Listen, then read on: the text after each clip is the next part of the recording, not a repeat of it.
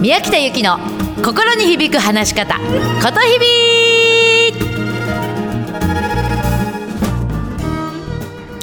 おはようございます。8月6日火曜日でございます。ことひび宮北由紀でございます。おはようございます。お元気ですか？ことひびとは心に響く言葉。自分の心に響く言葉で話をしようね。ということです。どうですか？皆さんちゃんと自分の言葉で話ができていますか？えー、ぜひですね、夏休み、いろんな形で久しぶりに会うとかね、ちょっと時間があるから久しぶりにお友達とか会うとか、ね、久しぶりに家族と一緒に旅行行くなんて、非日常的なことを過ごされてることも多いと思う。そういった時にね、あ、そうだ、ぜひちょっとラジオに、こんなこのお問い合わせよかったら、あの、ぜひ、あの、メールをあのください。夏休みの思い出。あ、これいいね。夏休みの思い出。あなたにとって忘れられない夏休みの思い出って何ですか？ぜひそれを番組宛てにお寄せください。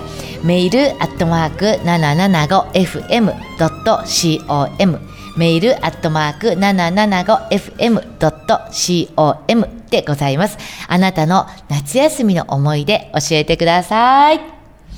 さあ、私はですね、あの、夏あまり変わらず、普通に、あの、いろんなところでセミナーやったり、講演やったりするんですけれども、まあ、どこに行っても圧倒的にこの多い質問が、人前で話すときに何を気をつけたらいいですか？でね、やっぱどうしても人前に立って話すときに緊張しちゃうからね、何を気をつけたらいいですか？ってもう本当いろんなところで聞こえる、あの聞かれるので、今日はね、それをまとめてみました。人前で話す際の直前チェック1から5。でございます。ぜひ皆さんメモのご用意をお願いいたします。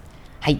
まず、人前で話す際の直前チェック1、シミュレーションをする。どういうことかというと、自分がこの後呼ばれて、あそこにいた、ここを歩いてって、あの前に立って一礼をして話すんだぞっていう、この話し出すまでのシミュレーションですね。それを頭の中で繰り返し、繰り返ししといてもらいたいんですよ。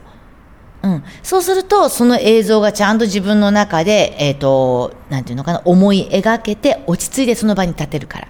で、前に立ったら一礼して、ニコッと笑って話し出す。そこまでシミュレーションしてもらいたいのね。OK? 一、一番目、えっ、ー、と、シミュレーションをする。で、二番目、口を温める。これどういうことかというと、あのー、口を別にこの、なんていうのかな、こうなんかで、あったかく、あったかくしろっていうんじゃなくって、出だし30秒が勝負なんですね。なので、で、出だし30秒、頭の、例えば、こんにちは、宮北ゆきです、うんちゃらかんちゃらっていう、出だし30秒の喋りを繰り返し繰り返し、小声でブツブツ言っといてもらいたいんですよ。その言葉にギリギリまで慣れといてもらいたいの。で、30秒をちゃんと言えれば、そっから先は滑り出すから。うん。で、その30秒、最初の30秒は、えーとかあーとかなしだからね。絶対えーとかあーは入れない。うん。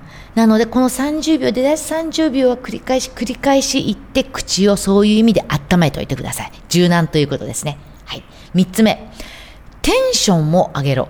これがね、意外らしいんだけれども、よく人前で話すときに、いつもの自分のように、こう自然体でいきたいっていうふうにいう方多いのね。それよくわかるよ。なんだけども、普段の自然体みたいにこう、テレン、テレンとしたふわーんとした状態で、このふわーんとした状態でペンペンペンペンとこう前に出てって喋り出したら、絶対こけるからね。うん。もちろん自然体なんだけれども、何度か腹式発声のところでも言っている、おへその2本分ぐらい下に丹田というツボがあります。そこはね、キュッと1本ね、クッとなんて腹に力入れてもらいたいんですよ。そう。腹に力入れる。よしやるぞって言って、一発クッて腹に力入れて、それで前に出てってもらいたいの。それで喋る。でないと、もう、なん、なんていうのかな、ダラダラダラダラっって言ってしまって、それこそさっき言ったえーとかあーとかが入っちゃうから、そうすると喋りぐずぐずになるからね。最初の一発目はクッと腹に力を入れてテンションを上げていってみてください。はい、4番目。一番話してくれそうな人を2人探せ。あのね、えっと、なんなく後ろで見てて、こう、リアクションが大きい人とかさ、こう、あの、声上げて笑ってくれる人とか、いつもニコニコ聞いてくれそうな人をね、ちょっとね、最初に、最初に探しといてもらいたいの。それを二人探しとくのね。で、自分が前に立ったら、その二人めがけて話をするんだ。うん。そうすると、なんたってあなたが落ち着くから。はい。なので、一番聞いてくれそうな人を二人探してみてください。そしてラスト5番目。1.5倍の法則でございます。やっぱり大勢の前である程度話をするわけだから、すべて1.5倍なのね。例えば、声の大きさ、表情、身振り手振り、テンション、すべて1.5倍です。うん。それを意識してやってみてください。以上。人前で話す際の直前チェック。1、シミュレーションをする。2、口を温める。3、テンションを上げる。4、一番聞いてくれそうな人を2人探せ。5、1.5倍の法則でございます。ぜひやってみてください。はい。えっ、ー、とね、今日もう一つね、まあメンタルというかちょっと心っぽい、心っぽい話ね。あの、まあ、ほら、役者をやってたでしょ？そうすると、役者ってね、これね、その気になるのが上手なのよ。やっぱりいろんな役をやるから、すぐその気になれるのね。で、私もちろん自分で笑っちゃったんだけどさ、一応今私ほらこうやって心に響く話し方っていう会社を経営してるわけ。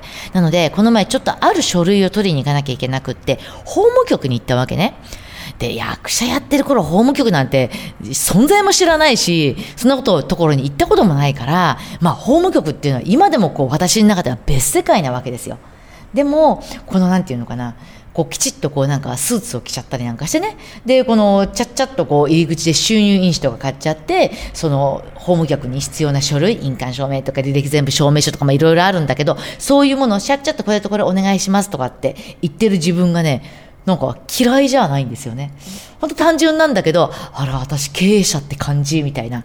ほんとその気になっちゃうんですよ。で、なんか自分ってそういうふうに思う自分とかおめでたいなって思うわけ。でも、この心理状態って普段使えるんですよね。うん。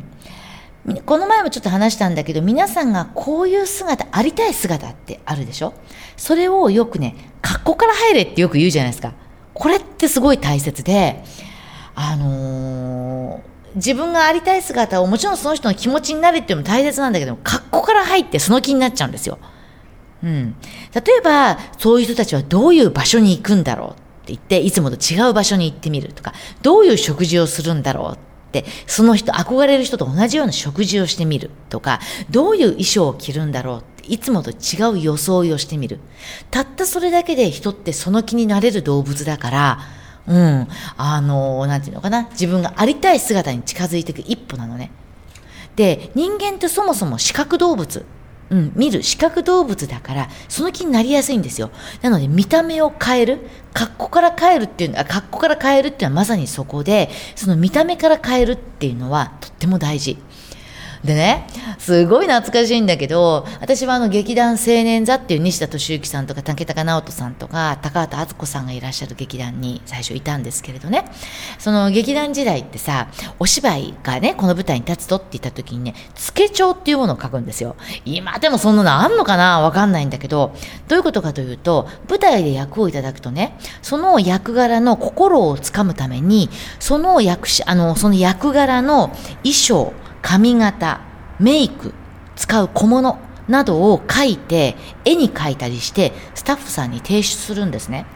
例えば私が銀座のママの役をやるっていう時にも、例えばよ、体のラインがピタッと出る、腰までこうスリットが入ったチャイナドレスでとかって、化粧もこういう風に濃くしてって、爪も綺麗に伸ばしてって、小道具は細いタバコとブランデーとかってって書くわけですよ。で、その格好すると。そうすると、たったそれだけでその気になるわけ。その姿自分で見ると。なんか私銀座のママっぽいんじゃない？みたいな。うん。なので、こういう風にして、格好から帰って、あの、書いて、自分をその気にするっていうのをね、ちょっと皆さんこの夏休みさ、ちょっと時間ある時にやってみてよ。意外に面白いから。うん。でさ、私もまあ、なんつうんですか、あの、この後ね、あの、今日この、このラジオの後ですね、あの、某、あの、企業様に行って私、打ち合わせなんでございますよ。で、その時にも、こう、ヒールを履いて、こう、スーツをビシッと着て、こう、ビジネスバッグを持って、こう、高くそびえるね、ビルを、こう、見上げながらカツカツと歩いていく私。こう、なんか、ザ、私ってできる女みたいなね。まあ、もう笑っていただければと思うんですけど、なんかそれだけでこのその気になるわけ。はい。なので、ぜひちょっとそんなようなこともやってみてください。はい。えっ、ー、とね、私がこういう風にして、あの、いろんな話をしているのは、ぜひメールマガジン、ことひび通信っていうのを毎日お昼12時に流しています。なので、これもぜひ登録してもらいたいのね。えっ、と、メルマガ宮北とか、ことひび通信って、あの、検索すると、ぜひ出てきますので、あの、記入してみてください。はい。ぜひね、皆さんからのお便りもお待ちしていますので、そうね、夏休みの思い出、こんなのも書いて送っていただきたいと思います。今日ちょっと時間があるのでね、夏休みの思い出。私のとびっきりの夏休みの思い出ね。ちょっと前にもね、話したんだけど、私夏休みっていうと、田舎のおじいちゃんおばあちゃんのところに帰ってたことなのね。私のおじいちゃんおばあちゃんって長野県の須坂市にいたの。で、我流公園っていう我流公園のすぐそばに住んでいたの。で、我流公園の花火大会っていうのがあって、いつもその花火大会が楽しみで行ってたのね。で、もう、それが大体終了式ね、夏休み最後の終了式の日なわけですよ。で終了式の日、ただいまーってランドセルポンと投げて、で、通信簿だけポンと置いて、で、もうおじいちゃんおばあちゃんのとこに格好して、で、そのまま汽車に乗って、まだ新幹線はなかったからね、長野までの。で、行って、あの、下流公園の花火大会をおじいちゃんおばあちゃんと一緒に見に行ったんだ。ただおじいちゃんおばあちゃんいつもその日のために浴衣を用意してくれてて、で、浴衣をおばあちゃんが着せてくれて、下流公園に行くの。で、おじいちゃんがいつも花火が綺麗に見えるようにって言ってさ、おでん屋さんを貸し切っといてくれるんですよ。で、おでん屋さんの2階でね、おでんを食べながら見るわけ。で、その時のね、私ね、そうそう、おでんのね、煮卵。がね、今でもあれ忘れられないの。あのね、おでんの卵でも抹茶っちゃによく味が染みた卵なのよ。で、子供の頃、お家で卵を丸々1個食べさせてもらうなんてことなかなかなかったから、こう丸々1個このすごく醤油の染み込んだ煮卵を食べるっていうのが、なんか私にとってとっても特別な日だったんだよね。うん。で、ナイアガラ、最後花火が出てくる、最後花火のさ、最後ってこうナイアガラって言ってバーってこう降るじゃない。この花火が出てくると、花火はそろそろおしまいだよって合図なんだよって教えてくれたのもおじいちゃん。そんなのが私の夏休みの思い出かな。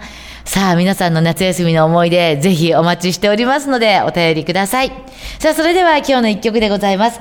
エニグマで Age of Loneliness。どうぞ皆さん素敵な夏休みをお過ごしください。うまく話すな。心を込めて話してね。ことひびの宮北ゆきでした。じゃあねまたね